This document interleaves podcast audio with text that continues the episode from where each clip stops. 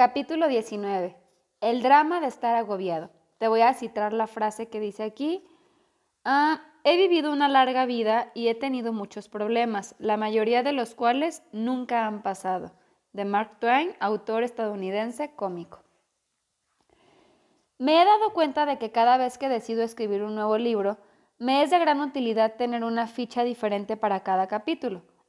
Pongo el título del capítulo en la parte superior de la fecha, escribo mis notas debajo y después las acomodo sobre la mesa para ver todo al mismo tiempo.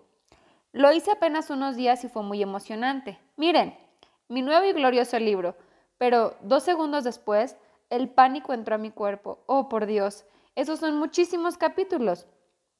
¿Cómo voy a terminar todo a tiempo? Mi fecha de entrega se está acercando y ni siquiera estoy segura de qué voy a poner en cada capítulo. ¿Qué estaba pasando y por qué no empecé esto hace ocho meses? Será muy pronto para quejarme. Alguien ayúdenme que me estoy hundiendo. Cerré los ojos y decidí respirar profundamente. Solo haz un capítulo a la vez, me dije. Así que tomé una tarjeta de la mesa, abrí los ojos y era, por supuesto, el drama de estar agobiado. Me gustaría recordarte, a ti y a mí, que la mayoría del dolor y del sufrimiento en nuestra vida es causado por los dramas innecesarios que creamos. Si nos encontramos, por ejemplo, en un estado catatónico de agobiamiento con las rodillas en el pecho y moviéndonos hacia atrás y hacia adelante, boquiabiertos, eso, al igual que todo lo demás en nuestra vida, lo único que necesita es un cambio de perspectiva para crear una nueva realidad. La vida es un sueño, no la conviertas en una pesadilla. Estamos tan increíblemente bendecidos al tener todo lo que tenemos, por todas las oportunidades, ideas, gente, tareas, intereses, experiencias y responsabilidades, que volverse loco en vez de disfrutarlo es como elegir cerdos antes de perlas un desperdicio de algo tan precioso y glorioso. Para ayudarte a tener una perspectiva mucho más placentera en una lista de tareas, tomemos las tres quejas más comunes cuando uno se siente agobiado y pongámoslas bajo otra luz. Primera, no hay suficiente tiempo. Gracias al trabajo duro de gente con brillantes cerebros, ahora sabemos que el tiempo es solo una ilusión. Mientras que la mayoría de las personas no sabe qué diablo significa eso, hay otro punto de vista que es mucho más fácil de explicar y entender.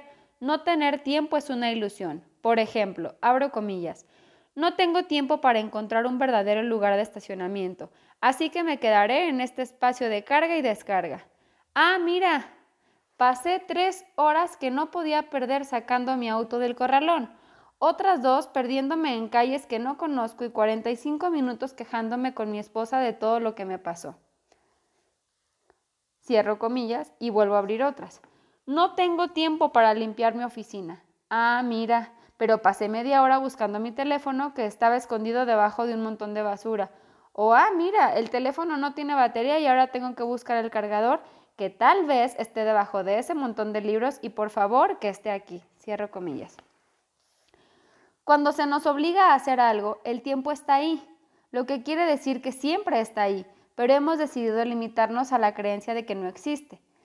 ¿Te has dado cuenta de cómo cuando tienes seis meses para hacer algo te tardará seis meses en hacerlo, pero si tienes solo una semana te tardarás esa semana? Cuando entiendas que el tiempo, como el resto de tu realidad, está en tu mente, puedes hacer que trabaje para ti en lugar de ser su esclavo. Aquí hay algunos consejos para que comiences a tener el tiempo de tu servicio. Primer consejo, muestra respeto. Si quieres tener más tiempo en tu vida, muéstrale respeto. Si constantemente llegas tarde, si dejas todo al final o si la gente no puede confiar en ti, no le estás mandando un mensaje al universo, a otros o a ti mismo de que estás apreciando ese valioso tiempo que tanto deseas y que necesitas crear más. Puedes crear cualquier cosa que desees, pero tienes que quererlo verdaderamente. Si actúas como si el tiempo no fuera importante, como si valiera la pena desperdiciarlo y faltarle al respeto, no estás alineado con lo que dices que quieres, así que te costará mucho trabajo conseguirlo. Quiero decir, piensa en el tiempo como si fuera una persona. ¿Esperarías a que el tiempo siguiera contestando tus llamadas? si lo trataras como un tonto que no vale la pena, yo creo que no. Si siempre llegas tarde, es hora de que empieces a llegar temprano. Si sueles cancelar planes, eres irresponsable o si olvidas tus citas, es hora de que cambies. Anota tus citas y asegúrate de mantenerlas, pero una alarma, pon una alarma en tu celular para recordarte que es hora de, de estar listo y a tiempo. Escribe cosas en la palma de tu mano. Mantén tu palabra si dices que vas a hacer algo. No se trata de física cuántica. Si quieres tener una buena relación con el tiempo, entonces ten una, buena relación con el tiempo. No solo te ayudará a crear más tiempo en tu propia vida, sino que dejarás de ser la típica persona que desperdicia el tiempo de los demás. Segundo consejo. Mantén a tus amigos cerca y a tus enemigos aún más cerca. ¿Qué sueles hacer en lugar de hacer lo que deberías estar haciendo? ¿Perdiendo el tiempo en Facebook? ¿Contestando correos? ¿Comiendo aunque no tengas hambre? Una vez que conoces tus distracciones favoritas, puedes aprender a defenderte de ellas. Desconecta el Internet o apaga tu teléfono mientras trabajas. Haz de la cocina un territorio, territorio prohibido hasta que acabes si eres de las personas que se para asombrado ante un refrigerador abierto. Tenemos tantos malos hábitos que a veces no nos damos cuenta de que lo estamos haciendo. Una vez que conozcas tus debilidades, puedes protegerte de ellas. Tercer consejo, digiérelo. No hay nada más descorazonador que estar frente a una gigantesca tarea y preguntarte cómo lograrás terminarla. Así que no trates de comerte todo el filete de una sentada. Córtalo en pedazos digeribles. Por ejemplo, en vez de caminar por toda la casa de una habitación catastróficamente desordenada a otra, preguntándote cómo limpiarás todo o pensando en una excusa para no hacerlo en lugar de empezar a hacerlo de una vez por todas, divide tu tarea en partes y enfócate en un solo cuarto a la vez. Nuestros cerebros pueden manejar muchísima información sin explotar, así que al ver las cosas por separado, las tareas más complicadas se vuelven manejables. Los cerebros aman los pedazos digeribles. Digerir también funciona muy bien para el tiempo. Por ejemplo, si estás trabajando en diseñar una nueva página web, en vez de designar todo el día para trabajar, decide que trabajarás en pedazos de una hora. A lo largo de este tiempo no tienes permiso para pararte al baño, comer algo, revisar tus mensajes, navegar por internet, etc. Cuando tus 60 minutos expiren, puedes levantarte a hacer lo que quieras hasta que sea la hora de tu próximo pedazo de una hora. Podemos hacer lo que sea por 60 minutos. Nuestros cerebros se sobrecalientan cuando queremos hacerlo todo en una sentada. 2. Hay demasiado por hacer. ¿Te has dado cuenta de cómo, cuando le preguntas a alguien cómo está, 99% de las veces responde algo como, Bien, muy ocupado, pero bien. ¿Ocupado? Se ha convertido en el nuevo bien, gracias. ¿Dónde está la diversión en eso? ¿Qué tipo de mensaje estamos enviándole al mundo y a nosotros mismos? Y con razón todos creemos estar viviendo bajo una loca, ola gigante sobre, perdón, sobre una, bajo una losa gigante de cemento con una lista de tareas infinita. Así que, como seguramente ya lo adivinaste, la primera cosa que debes hacer es cuidar tus palabras. Deja de hablar sobre lo ocupado que estás. Enfócate en lo que disfrutas, de lo que haces y de lo que puedes hacer en tus descansos en lugar de dejar que te agobies todo. Decide que vives una vida maravillosa y relajada llena de proyectos interesantes que amas y haces y comunícale eso al mundo y a ti mismo y después sal y hazlo con felicidad. Consigue ayuda. Si te sientes completamente confundido y desorganizado y no sabes por dónde empezar o qué hacer después, te ayudará la perspectiva de alguien más. Muchas veces estamos tan metidos en nuestras vidas que no podemos ver algo que es completamente obvio para los demás. ¿Alguna vez has pasado valiosas horas buscando tus lentes cuando están en tu cabeza? Es más o menos así. Podrías pasar horas, días o meses o una eternidad tratando de, descubrir cómo rehacer tu página web, planeando un régimen de ejercicio o pensando en cómo organizar tu oficina y quizá alguien menos familiarizado con todas las piezas que tú tienes puede tener una respuesta inmediata. Asegúrate de que otros ojos vean la situación. Por favor, consigue a alguien que sepa lo que esté haciendo. No le pidas consejos de dinero a alguien que sea tan pobre como tú. O una nueva mirada sobre un asunto amoroso a alguien que ha estado soltero toda su vida. Tampoco le pidas ayuda a alguien que de pronto apareció y te dijeron que lo haría gratis o a cambio de algo que no sea dinero. Trabajar con un profesional te ahorrará tiempo y dinero a largo plazo porque no tendrás que deshacer o rehacer el primer esfuerzo patético. Contrata a un entrenador enfocado en los negocios. Pídele a un amigo que tenga todo bajo control, que se siente contigo. Busca a un organizador personal y si nada de eso funciona en tu situación particular, sigue leyendo. Entra a la realidad.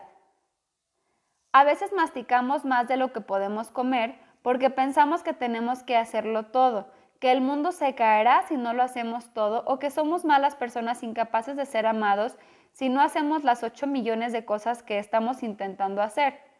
Sé sincero contigo mismo. ¿Por qué estás haciendo todas las cosas que haces? ¿Es absolutamente necesario que lo hagas todo? ¿Tienes que hacerlo al mismo tiempo? Puedes postergar algo, puedes delegarlo, desecharlo y si tienes que hacerlo todo, ¿cómo podría ser más disfrutable? Así como debes digerir tu tiempo, digerir tus tareas hace que dejes de volverte loco y que todo sea más manejable, que, estés que estén en pedazos digeridos y aquí te dejo cómo hacerlo. Haz una lista de tareas y mírala. Viene una lista que les voy a mencionar, está como en escalerita. ¿Qué tienes que hacer ahora mismo? ¿Qué puede esperar? Pon ambas situaciones en listas diferentes. Esconde la lista de espera. ¿Cuáles son las más importantes de la lista de ahora? ¿Cuáles son las más insignificantes? Delega las insignificantes o déjalas para después y pasa el día haciendo las más importantes. Se trata de, priorizar, amigos. Mientras más cortas sean las listas con las que trabajes, mejor te sentirás. Y recuerda, nunca vas a acabar todo, así que deja de estresarte. Haz lo que puedas hacer con alegría en vez de hacerlo todo sintiéndote miserable. Delega o muere. Una de las mejores maneras de aligerar tu carga es dejar de ser un obsesivo del control y o codo y contrata a alguien que pueda ayudarte o delega trabajo a alguien que puedes ver más adelante. Es absolutamente imposible hacer que un negocio crezca y conseguir un ascenso, ser un buen padre y definitivamente tendrás canas antes de envejecer si tratas de hacer todo tú solo. Descubre qué tareas odias hacer, en cuáles eres bastante malo o simplemente para, para cuáles no tienes tiempo y encuentra a alguien más que las haga.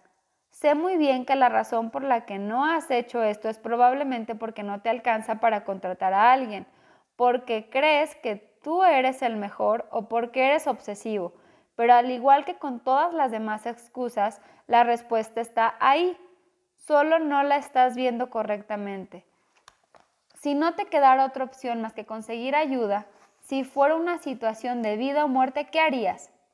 ¿Podrías conseguir un pasante de una universidad local pedirle ayuda a un amigo o familiar, contratar a alguien por media hora a la semana y después incrementar su carga, o bien vender algo para conseguir el dinero que necesitas para contratar a alguien, pedir un préstamo y obligarte a hacerlo, podrías entregarlo a recursos humanos y dejar de que sea su problema, podrías pedirle a tu esposo que lave los trastes y a tu hijo adolescente que limpie el garage para que tú tengas más tiempo, la ayuda está a tu alrededor.